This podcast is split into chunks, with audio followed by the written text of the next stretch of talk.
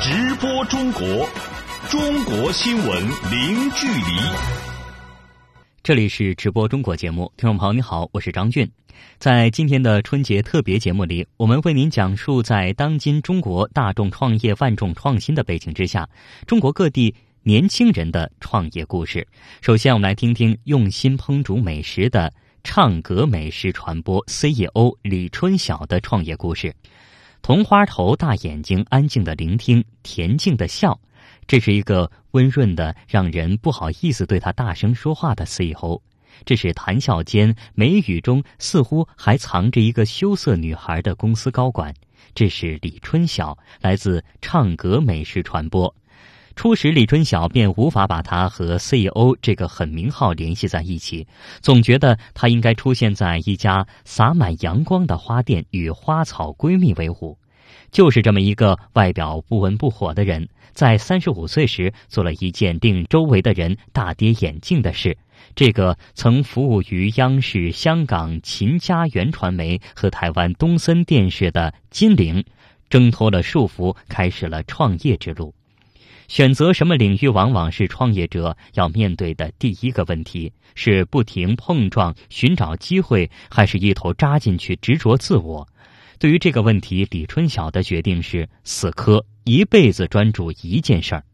因为我自己非常热爱美食，也因为美食可以拉近人和人之间的距离，所以呢，就选择了。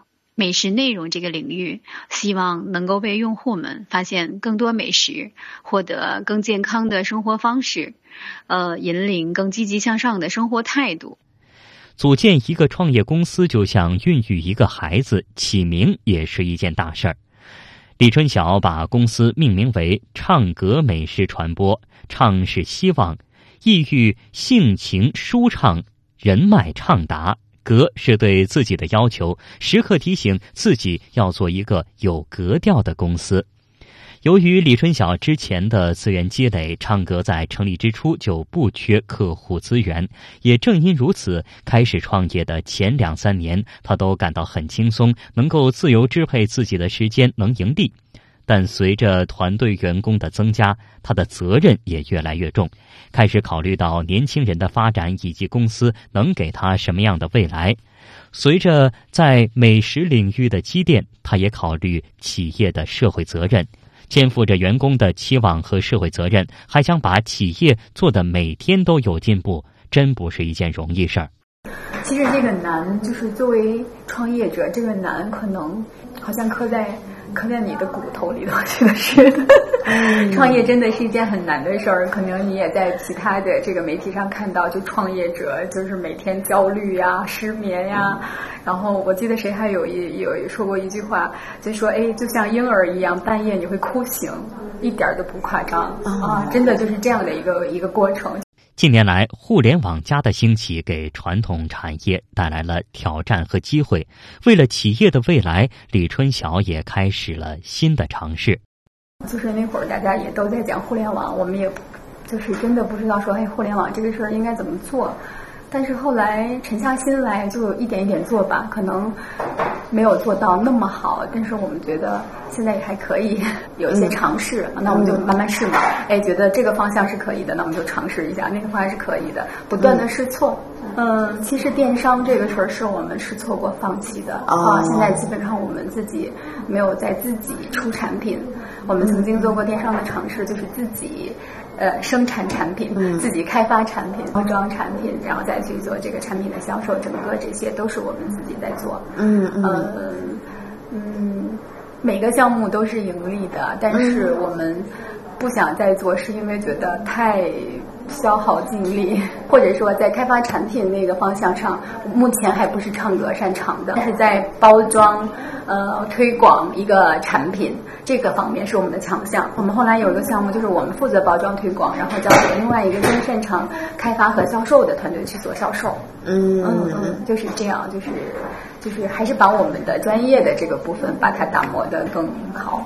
目标更加清晰的唱歌，根据自身的长处和受众生活方式的变化，不断摸索和调整，力争把品牌端和用户端联系起来。在李春晓的带领之下，唱歌美食传播逐步开辟电视、新媒体、自媒体、航旅媒体等立体传播模块。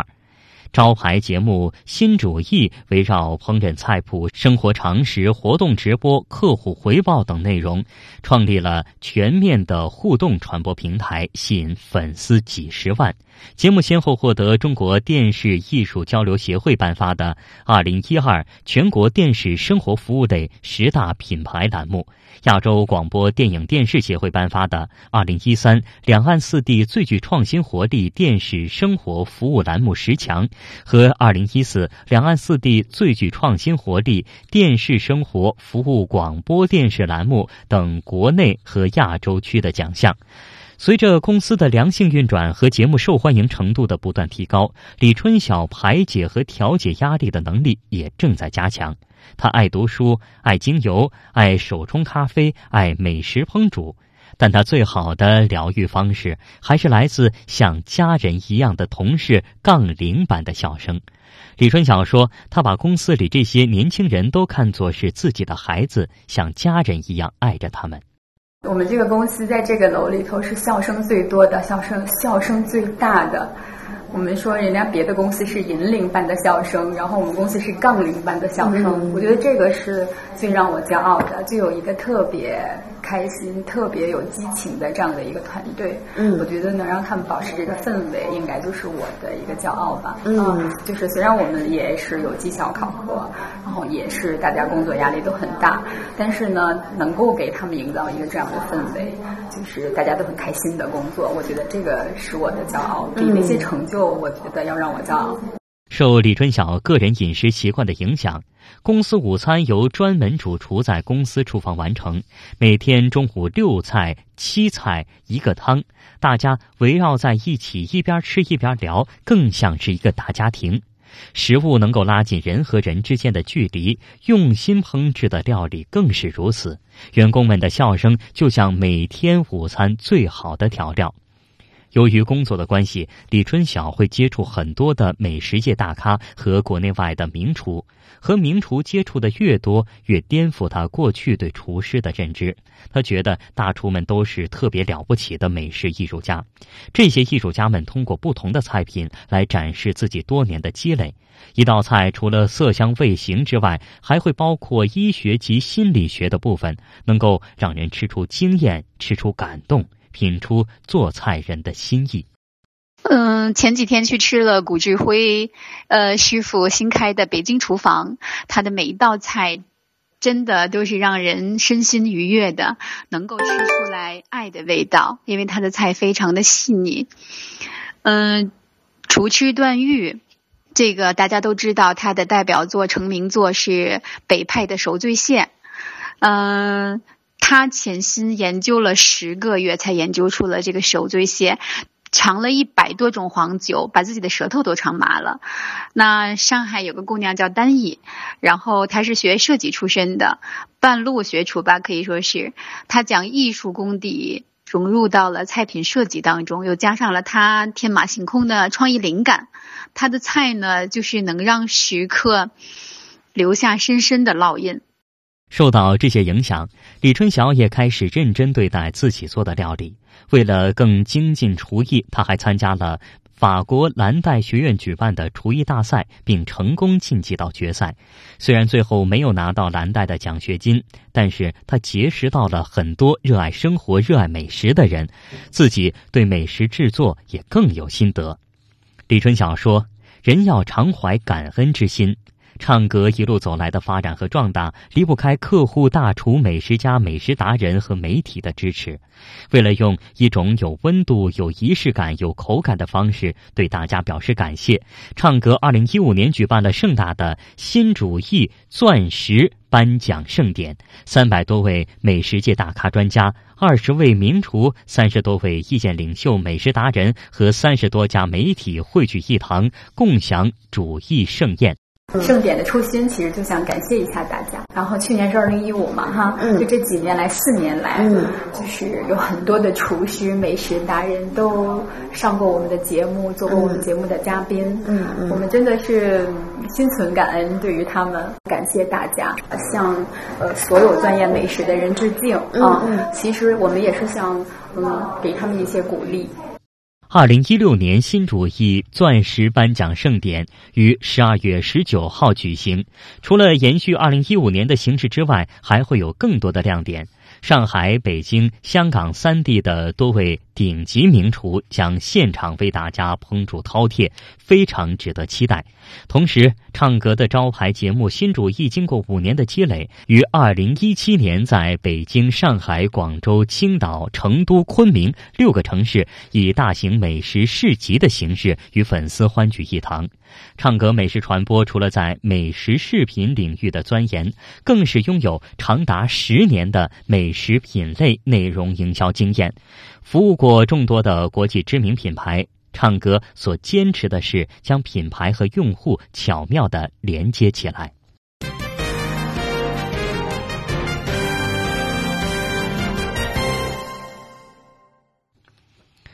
对于很多年轻人来说，毕业就进入国企并取得出国的工作机会呢，是很多人梦寐以求的状态。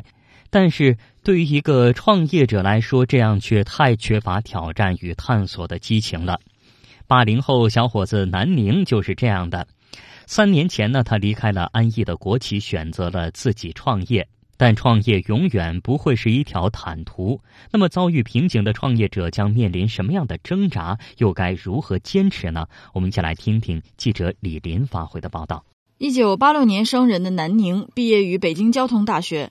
毕业后的他进入央企，虽然有着令身边朋友羡慕的工作，并且得到了国外工作交流的机会，但内心一直追求自由的他，并不满足于此。二零一三年，国外工作结束回国后，他便辞去了工作，走上了创业之路。由于此前南宁对比特币有相当的了解，辞职后便创办了一家专门开展比特币业务的公司。喜欢尝试新事物的南宁，带领团队研发出中国第一台比特币 ATM 机。我们那会儿应该是国内最早的，就是真的是产生了规模式的团队，就相当于大家还都在单打独斗的时候，我们就搞了一个地方专门来。我们当时做 ATM 的时候，也是做的是中国第一台比特币的 ATM。他与合伙人在日本上线的比特币交易平台，还参与了全球最大的比特币交易平台 MT Gox 的收购，被《华尔街日报》、彭博新闻社等多家媒体报道。公司的业务让南宁收获了创业路上的第一桶金，但2015年初。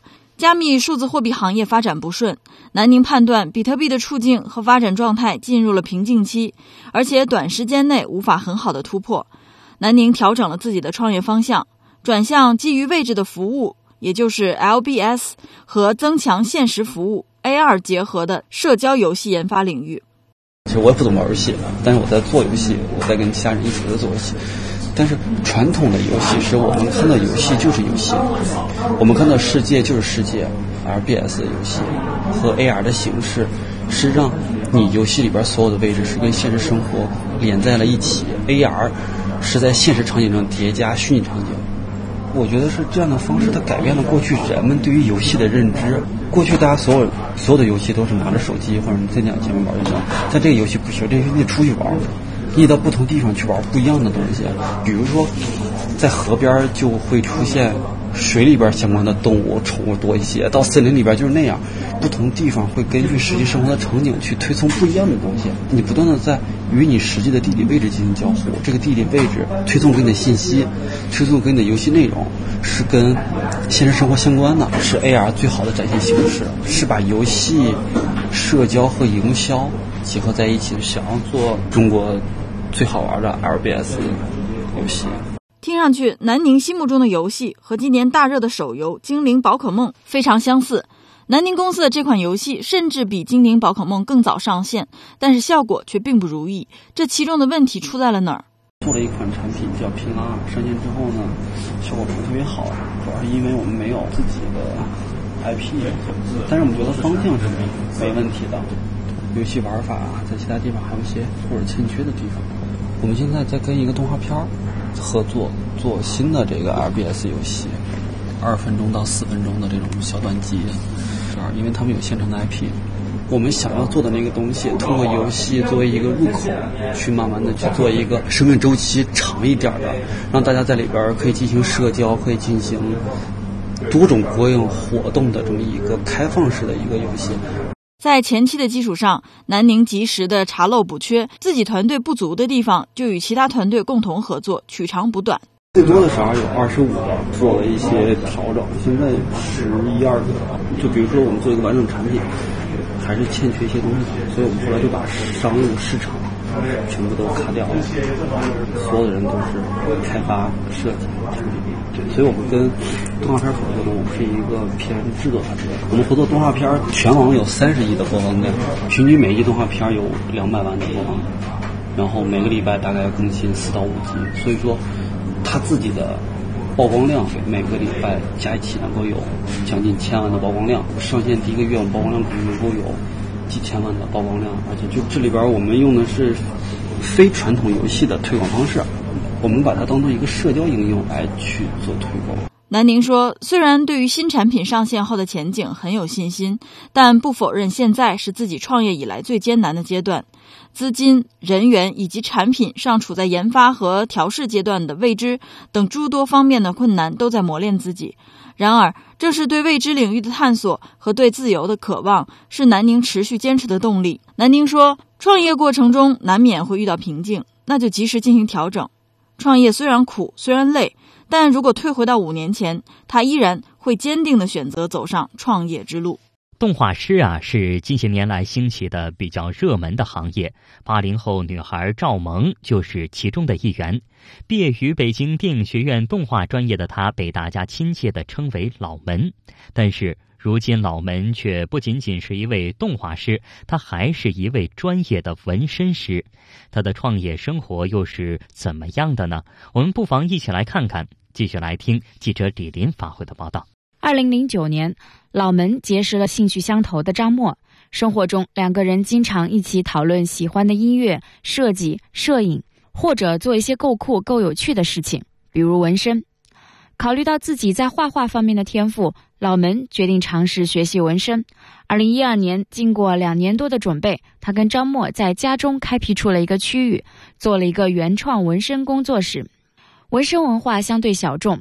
受接受的程度和范围也相对的较窄，且大部分人看待他的时候会戴着有色眼镜，这一点老门深有体会。因为最初连他的家人也持反对意见，但这并没有影响到他继续坚持自己的想法和信念。很累，但是其实是有动力的，就是你做了这个东西还是相当有成就感的。一开始比较难，一开始自己这个技术也不是特别成熟，还挺有挫败感的。最早，毕竟我还是有功底嘛，而且练习练的挺多，所以其实还算是有把握吧。嗯，有一些这种这种小的意外。纹身行业的准入门槛相对较低，如今国内对纹身行业以及纹身师的要求和标准也并不完善。为了可以更好的做好这项自己被视为事业的工作。老门找到了国内顶级纹身师进行进修学习，并通过了美国纹身师准入资格证的考核，成为国内为数不多的持证上岗的专业纹身师。经过不断学习和练习，老门的纹身经验越来越丰富，做出来的成品无论是从设计风格到绘制工艺，都得到了很大的认可。二零一五年，老门在北京的一间四合院里开办了自己的独立工作室。他会跟每一位客人进行前期的沟通，然后根据客人们的偏好、想法，结合自己对于美以及对结构造型的独特想法，进行图案定制设计。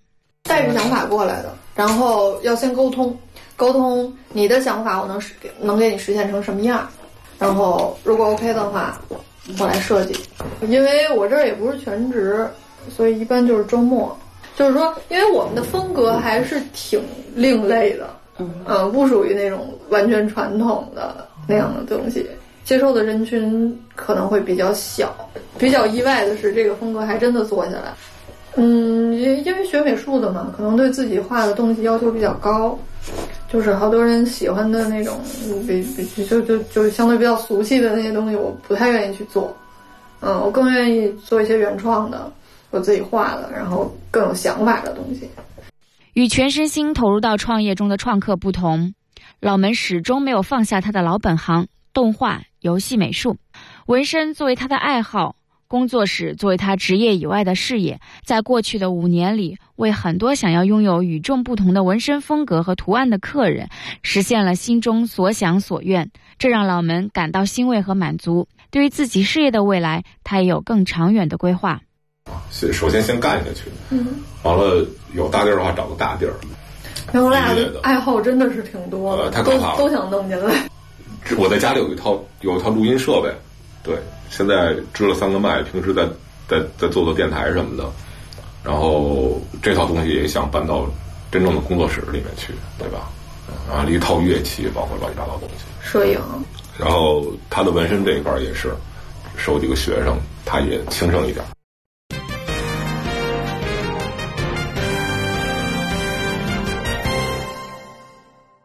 生活需要变化，创业需要趁早。我们再来认识一位声称要打造中国第一家北欧品牌融合空间的青年李雪松。菲卡一词在瑞典语中解释作为 “coffee break”。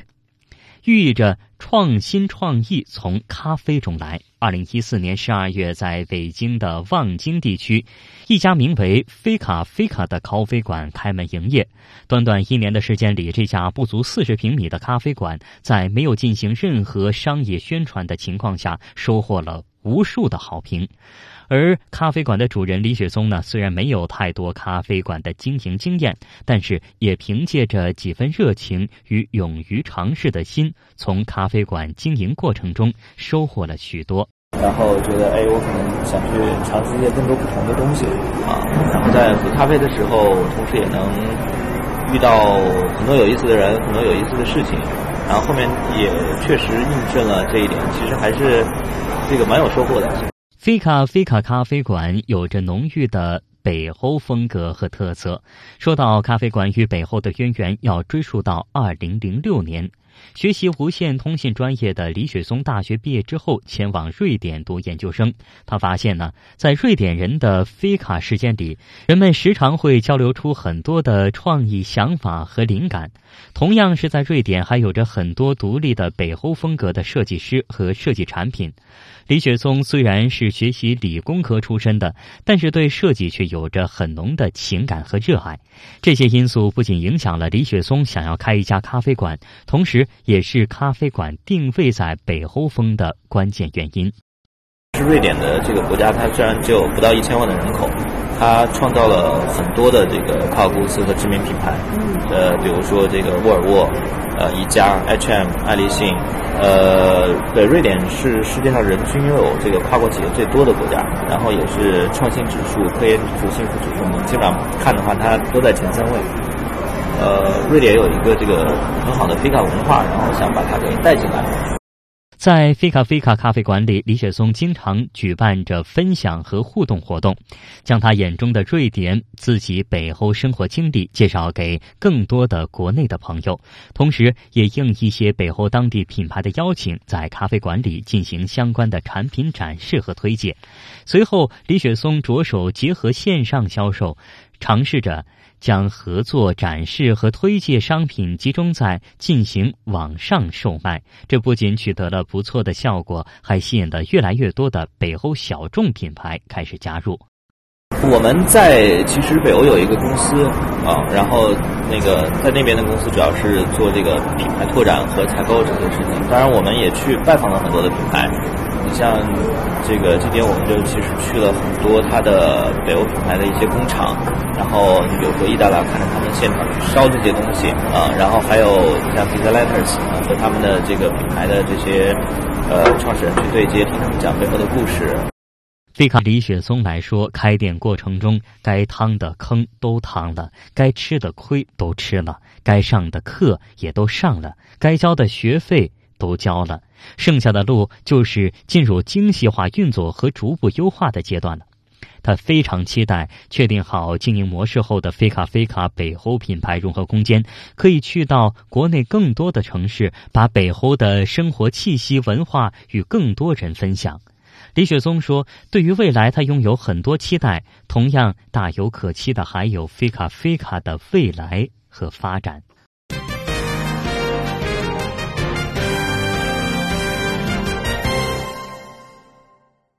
听众朋友，节目的下半时段，我们将继续播出春节特别节目，为您讲述中国青年的创业故事。直播中国。中国新闻零距离，听众朋友，欢迎回来。在下半时段，我们将讲述中国青年的创业故事。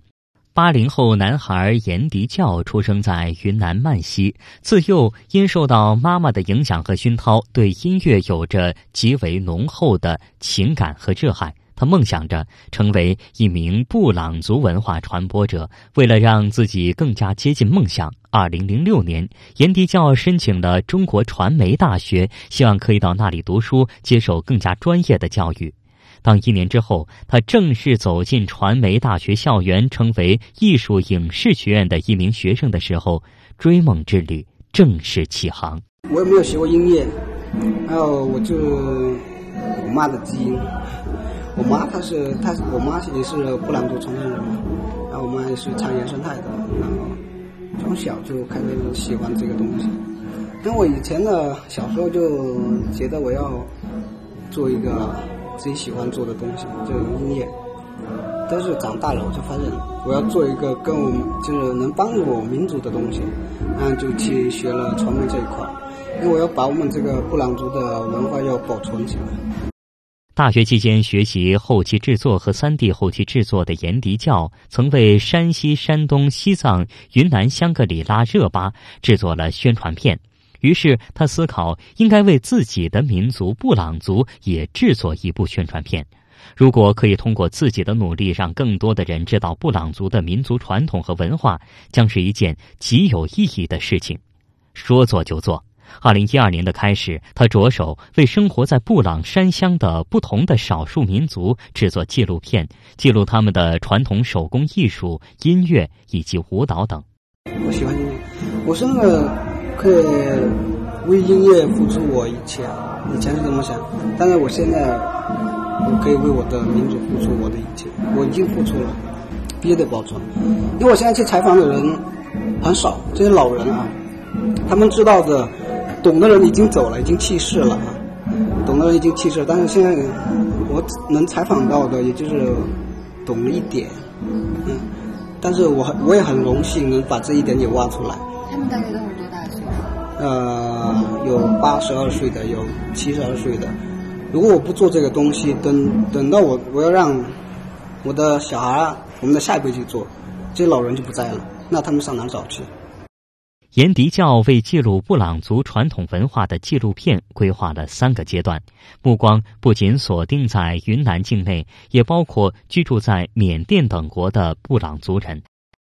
我现在的第一阶段呢，我我分了是一期两期，也就是我第一期要做的这一块，我想，我想开始我就想着，我就想，当时就是能力有限，我想把这个。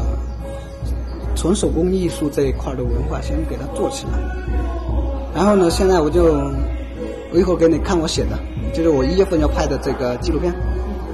那不行，虽然来了，好不容易来一次，那我就做更多，就把音乐、舞蹈，还有纯手工这个都一起做了。那其实这个东西可以分三期，然后现在我就把它分，哎，大打落这一块是一期，布朗山那边是一期。孟海那边又是一期，还有那个，呃，保定啊，保定那边就是啊，不是保定，胡说八道，宝山那边又是一期啊，临沧那边又是一期，总站是在临沧，啊，这个是国内的，还有呢，我的第二大期出的时候就在缅甸，然后到缅甸走到泰国，在民族传统文化传播的路上，严迪教也经历了很多的波折。但任何困难都不能停止他持续坚持下去的脚步。很累，以前我做这个东西没人理解，没人懂，就说让你出去挣钱，你出去做什么这种没意义的。我很多朋友都歧视歧视我，或排斥我。我觉得他们不懂我做的这个东西，你们根本永永远不懂。就我做的是民族文化，然后他们就说那他能挣几个钱？我说你要拿文化去跟钱来拼啊，钱买不到。除去制作纪录片，严迪教还带着自己民族的音乐走上中央及各地方电台、电视台。二零一三年，他以布朗族原生态形式登上北京电视台青年频道，展示了自己的音乐天赋。二零一六年，他登上了央视群英会节目，因为他是我国布朗族目前在北京从事传媒工作的第一人，也被大家称为“布朗族小王子”。通过自己的知名度的提升，也让布朗族音乐及传统文化收获到了更多的关注。我现在的粉丝有，反正比我们布朗族人多，有差不多将近还没到一百万。我还很多了，还没有到一百万。影响力很大。我的，不是以前不是就有段时间不是玩那个直播嘛，就当以我的直播的。粉丝就达到十万了，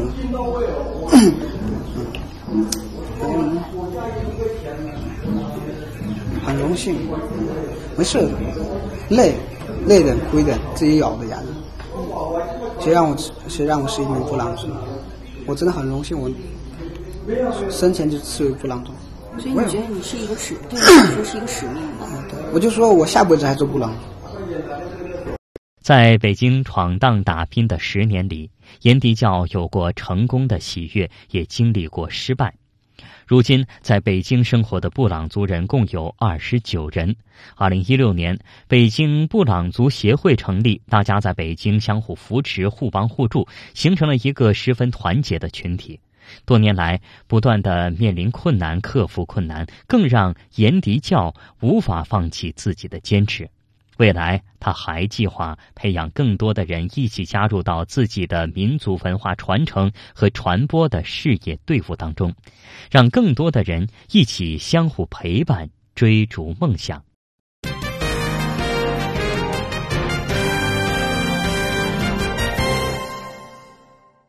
初见陈家，人们很难把他纤巧文静又略带羞涩的形象跟青年武术家陈氏太极第二十世传人的角色联系在一起。这个八零后女孩带着生活太极化、太极生活化的理念，致力于倡导新中式健康生活方式。如今，她已经在上海开设第三家太极拳馆，并在太极拳文化的对内对外传播推广领域取得了骄人的成绩。接下来，我们来听记者李璐发回的详细报道。说起太极拳，多数人都认为这是一项缓慢又绵软的老年人运动。刚刚毕业不久的陈家，在一次公司活动中表演了一段陈氏太极拳，彻底颠覆了同事们对于太极拳的看法。越来越多的同事开始对太极拳产生兴趣，并想要学习。于是，陈家便在公司内部创办了太极拳社。巅峰状态下，参与活动的人数经常达到百人之多。作为中国传统文化，太极拳不应该只是被当做一项强身健体的小众运动，它的价值应该更多的被开发、被推广。怀着这样的想法，二零一二年，陈家决定辞职创业，开办一家名为“优太极”的太极拳馆，让更多的人可以接触、了解、认识太极拳的同时，受益于太极拳。上海来说的话，其实有两个原因。一个原因呢，我本身就已经在这边工作了。第二个原因，我觉得更重要的是，我当时选择在上海，主要还是因为我觉得上海它是一个时尚化的国际大都市。太极拳是古老的中国传统文化。如果说能让这项古老的中国的传统文化能够在这样的一个时尚的都市里头，啊，大家都能够接受，然后越来越多的年轻人能够去打太极拳，同时呢，能够让上海的一些这种，啊，我们讲的精英的群体能够练起来，这样的话就能够影响到越来越多的人。作为陈氏太极拳第二十世传人，陈家被称为太极凤凰。优太极拳馆作为陈家沟陈氏太极拳传承推广基地，陈家沟陈氏太极上海分会基地，同时也是上海唯一一家陈小旺大师亲传的太极拳养生馆。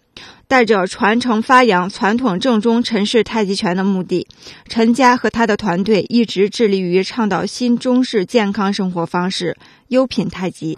优的话，其实，呃，一方面啊，我希望太极拳它是一项优雅的中国传统文化，而同时呢，代表的是一种比较优品的生活方式。最后的话呢，优来说的话，在互联网行业，其实很多的这种产品也好，企业也好，都是用优来命名。所以呢，也是用优来命名我的太极拳馆的名字。因为陈氏太极拳它的特点很鲜明嘛，刚柔并济，快慢相间，动静结合啊，有刚有柔。以前呢，大家都觉得太极拳会偏，呃，公园里头老年人打的这种拳，慢悠悠的啊。哎，看到这套拳之后，他们觉得说。哎，太极拳也可以这么练啊！那么这个时候，我发现周边的很多年轻，还有一些可能，呃，也就中年的这种，他们也跃跃欲试，希望来练一练。上海并不缺少太极拳馆，在过去的五年时间里，总有拳馆或是武术场馆面临关门倒闭的情况。在陈家看来，创业路上不免有诸多坎坷，但创业即修行，创业的过程也更像是一个修炼太极拳的过程，调整好平衡很重要。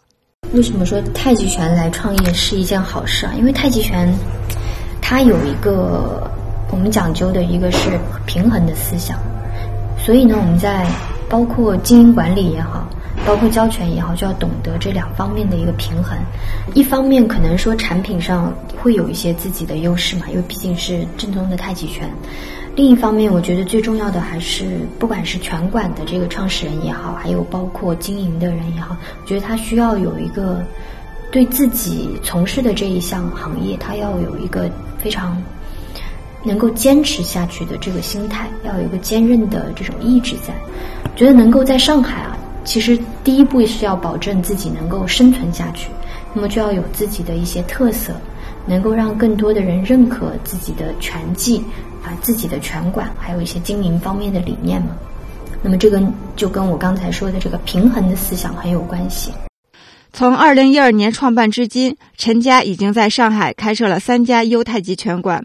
从刚开始只有一名学员，到现在教学过的个人及企业学员达上万名，其中还有上百名外籍学员。他们不仅带着一份对太极拳的热爱与憧憬相聚在一起，也共同见证着陈家和优太极的发展与成长。陈家说：“从事太极拳事业的第一天起，把中国的太极拳文化传到更多的国家和地方，就是他的一个梦想。在现实工作和生活中，他一直没有停止对外交流传播的努力和脚步。西班牙、法国、保加利亚，还有一些。”呃，其他的一些欧洲的城市，我们基本上会是以太极拳的这种交流，呃，还有授课。像西班牙的话，也去了孔子学府啊，还有一些地方给他们做太极的讲座，普及性的一些活动，还有跟当地的这个太极拳协会的一些互动的交流为主。饮水思源，从事多年太极拳传授工作的陈家，每年都会回到陈家沟太极拳学院寻根问祖。跟自己的师兄师弟进行交流，生活太极化、太极生活化是陈家和他的优太极团队一直以来的目标。对于陈家自身来说，太极拳是要长期坚持下去的终身事业，同时也是他自己内心的信仰。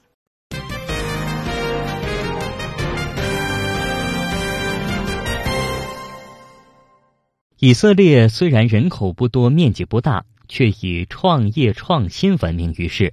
一本由以色列前总理佩雷斯作序的书《创业的国度》，吸引了很多中国人到以色列考察、投资合作。而前往以色列留学的八五后中国小伙旅游，受到当地创业气氛的感染。发现了商机，毅然决定辞职下海，在以色列开创了一片新天地，做起了和高技术初创企业有关的事业。下面我们来听听驻以色列记者孙林丽讲述的旅游的创业故事。在特拉维夫著名的金融街，旅游的洼地创投有限公司就位于一栋写字楼里。公司于二零一五年注册成立，现在有三名会说中文的以色列雇员。谈到创业的初衷时，旅游表示，就是希望建立一个中以双方都信任的第三方平台，在中以企业家之间发挥桥梁作用。从一一年年底第一次到以色列来以后，就感觉到这样一个国家确实还是有很多值得我们学习，不管是从国家层面还是个人层面来好，还是他的创业精神也好。然后从一四年以后，我到特拉维夫大学以后，就明显感觉到这个国内的这些民企啊，包括一些私人投资者来以色列的越来越多。投资不是一个仅仅见面大家聊两句就能达成的事情，可能后续有很多的联系啊、沟通啊，而且还有一些文化差异的问题。通过以色列公司提供的信息是不够的，他可能需要一个第三方给他提供更多的背景介绍。所以我觉得，如果有一个中以结合的团队，能够帮中以两国的这些投资者和创业者之间建立起一个桥梁，然后是一个双方互相信任的第三方来做这样一个事情，也许能够起到更深入的、更强烈的作用。洼地创投的商标设计十分独特，最有趣的是上面有一颗仙人掌。旅游说这有两层含义，一个是以色列相对于美国硅谷等传统投资地区来说是个投资洼地。可以以较小的资本投资有前景的公司。另一个含义是，以色列有大量的来自东欧、俄罗斯等地的外来移民，文化包容而多样。而那些出生于本国的以色列人就被称为“仙人掌”，因为出生于本土的以色列人性格比较直接，脾气也有点急躁，像个南部沙漠里带刺的仙人掌，生命力很顽强。尽管中以之间文化不同，但是也有一些共性。比如中国人鼓励教学相长，而犹太人也鼓励大家提问题。谈到以色列创新文化的源头时，洼地创投的项目经理莫莉说：“这要归功于犹太教鼓励创新。”我觉得关于这个创新、这个创业的国度，我觉得，呃，一个很重要的部分是我们的犹太教。我觉得按照我们的犹太教，我们很鼓励小孩子、成人都要问很多的问题。比如上课的时候，我们的老师都鼓励我们问问题，他们不怕问题，他们鼓励问题，所以我觉得这个跟创新有很密切的关系。虽然洼地公司员工不多，但是业务开展很顺利。目前包括企业家海外游学考察和投融资咨询、会议报告等等，为中国投资者提供以色列企业创业技术趋势信息、项目报告等。此外，每年还在特拉维夫举办中以投资论坛和企业路演，发布中国投资以色列报告，介绍中国投资以色列的总体情况。让旅游感到自豪的是，公司推荐的一个以色列芯片设计项目已经拿到了中国的天使投资。明年，公司还将举行中以投资论坛，就半导体、数字医疗、污水处理等领域做专项报告。呃某个领域里边前十名的公司是哪些，是吧？然后呢，我们会跟一个以色列商业情报公司做一个合作，做一个这一个领域里边的部分公司的打分的排名。那么根据他的，呃，他们是有一个算法，根据他的这个呃技术情况、团队情况、投融资情况、市场前景、退出的时间，会做一个这样的一个报告。呃，可能对中国投资人来以色列投资人有更多的可参照性。对于现在中国公司投资以色列热情很高，旅游建议还是要多了解自己的需求，再决定投资方向。尤其是传统企业希望借投资高科技企业来实现转型升级，那么对于投资风险要有充分的思想准备。我觉得个人建议来说，还是要清楚你自己想要做什么事情。是不是有这个投资意向？你有没有投资的能力和意愿？因为我们接触了国内很多企业家来说，呃，有很多是传统企业，传统企业想转型升级，想找一些新的领域，或者说把资金在海外做一些资产的配置。但是这些传统企业家可能是拿投资他在国内传统企业的经验来复制投资高科技，这个是完全不可复制的事情。所以说，可能国内大部分的传统企业还没有这种风险投资的意识或理念。风险投资的理念是要投一个投资组合，我可能投十个、二十个项目，我里面成一到两个就已经很不错了，我能把其他的投资给收回来。但是如果说你想每一笔都成功，这是不可能的。你说每一笔我不成功，你把本金给我，那也不可能。环球资讯记者孙玲丽，特拉维夫报道。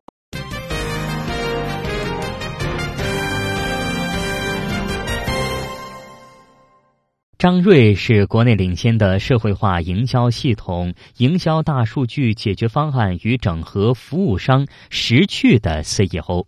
他拥有知名高等学府北京大学法律和经济双学位，在著名的投资银行摩根斯坦利有过超凡的工作经历，最终放弃了百万年薪归国创业，在移动互联网和社会化营销领域大展拳脚，开创出了一片天地。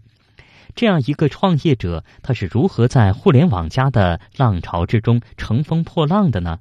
又是如何抓住了大数据时代的发展机遇，使识趣成为行业内领先的移动社交时代营业数字营销解决方案的提供商的呢？带着这些疑问，记者近日对张瑞进行了专访。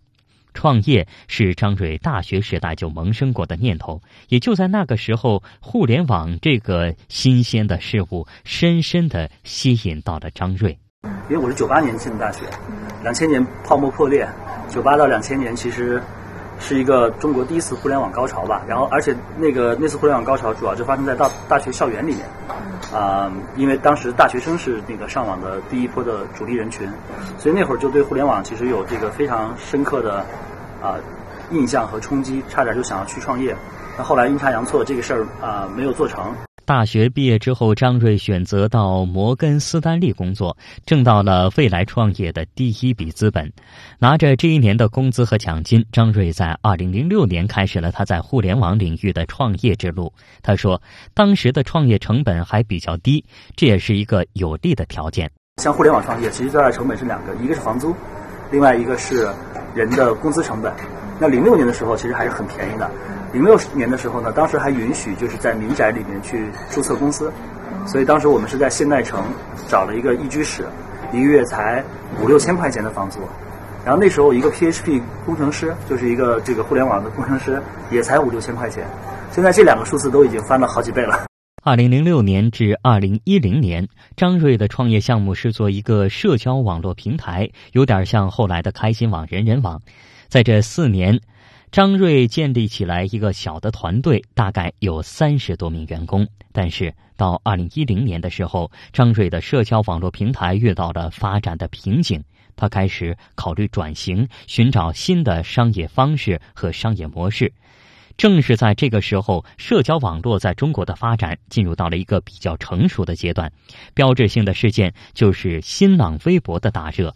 新浪微博借鉴国外社交平台的开放性战略，将社交平台变成了一个操作系统，用户可以在这个系统上继续做软件，搭建一些应用。这样的开放性系统在技术方面创造了很多的可能性，因为社交平台上有大量的数据，有交织的社交关系，涉及的内容也十分广泛。如果对这些数据加以分析和使用，就能为企业和用户创造出很多新的价值。新浪微博在一定程度上反映了移动社交的发展，探索了媒体属性以及社交属性结合的商业模式，这为张瑞提供了新的思路和启发。他敏锐地抓住了这个机遇，利用移动社交为企业提供营销方案。他说。移动社交的出现改变了过去企业和媒体还有消费者的关系。在过去，企业、媒体和消费者这是一个链条。企业想影响到消费者，需要通过中间的媒体，然后通过广告的方式或者是公关的方式，通过媒体影响消费者。这个模式存在了很长时间。但是，移动社交出现了之后，带来了一个根本性的变化：企业在移动社交上可以免费的和消费者。者直接建立联系，这个过程呢，主要要靠企业自己想各种各样的办法，让自己的消费者、潜在消费者跟自己把这个关系建立起来。建立起来之后呢，企业就变成了一个媒体。这个媒体现在中国有一个很好的词儿叫自媒体，对吧？然后每个消费者其实也是一个 own media，对吧？所以企业的营销的核心逻辑就变成了：我怎么样能够使得我的 own media。的这这个这个这个管理，让跟我有关系的这些消费者，把他们自己的 o media 拿出来帮助我来做营销。如果这一点实现的话呢，我就突然又多了很多的媒体资源。张瑞在二零一零年就看到了企业营销模式将发生巨大变化，以及变化带来的商机。于是，二零一一年，公司果断转型，成为移动社交时代企业营销解决方案的提供商。经过四五年的不断发展壮大，时趣现在已经拥有将近一千名员工，为包括宝洁、腾讯、爱尔康、三只松鼠等在内的超过一百家大型企业和一千家中小企业。客户提供优质的服务。展望互联网加时代下的创业之路，张瑞说：“社交媒体也还会再继续发展。像我像我刚才讲的，每个人的影响力都有可能会变成一个重要的这个人的，就像这个人的智商和像这个人的相貌一样，很重要的一个东西。嗯，机会还在无穷无尽的出来，呃，但是呢，啊，竞争也的确越来越激烈。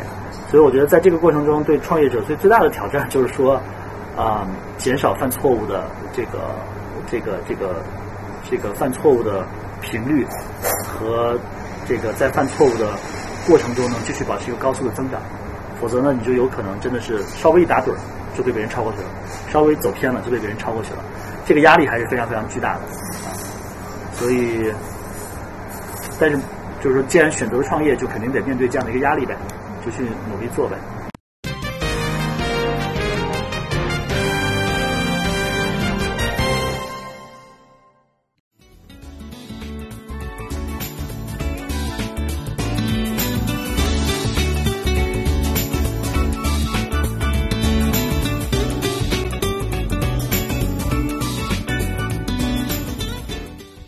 这一时段的直播中国到这儿结束了，祝您新春愉快，再会。